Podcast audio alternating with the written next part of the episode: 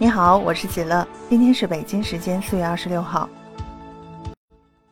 二零二二年羽毛球亚锦赛正式揭开战幕，以全主力阵容亮相的中国队再次向五枚金牌发起挑战。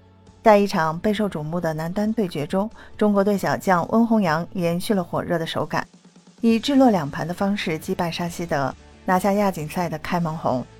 本赛季国羽男单在德国赛全英公开赛相继失手。整体成绩让人失望，但在韩国公开赛中，小将温宏洋成为了最大黑马。他在决赛中爆冷击败印尼名将乔纳坦，帮助中国队拿到了等待多年的男单冠军。来到亚锦赛，中国队在男单项目上依然派出了孙飞扬、李世峰、温宏洋以及雷兰西等小将。由于陆光祖、赵君鹏等人在本赛季的表现不理想。国羽男单教练组不得不争分夺秒地培养年轻球员，为巴黎奥运会做准备。在这其中，温宏洋最受球迷关注。此前，他在韩国羽毛球公开赛男单决赛击败了乔纳坦夺冠，这也是国羽在新赛季收获的首个男单冠军。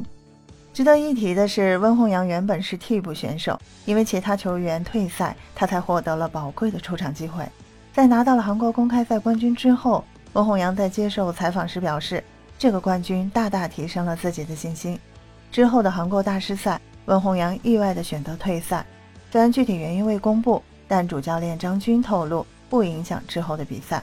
由于温宏洋目前世界排名在一百名开外，因此本次亚锦赛不得不从资格赛开始打起，争夺一张正赛的入场券。面对实力不俗的沙希德，温宏洋全场比赛火力全开，在进攻和防守环节的表现可圈可点。整体状态让人满意。首局比赛，温宏洋多次在后场杀球，直接得分。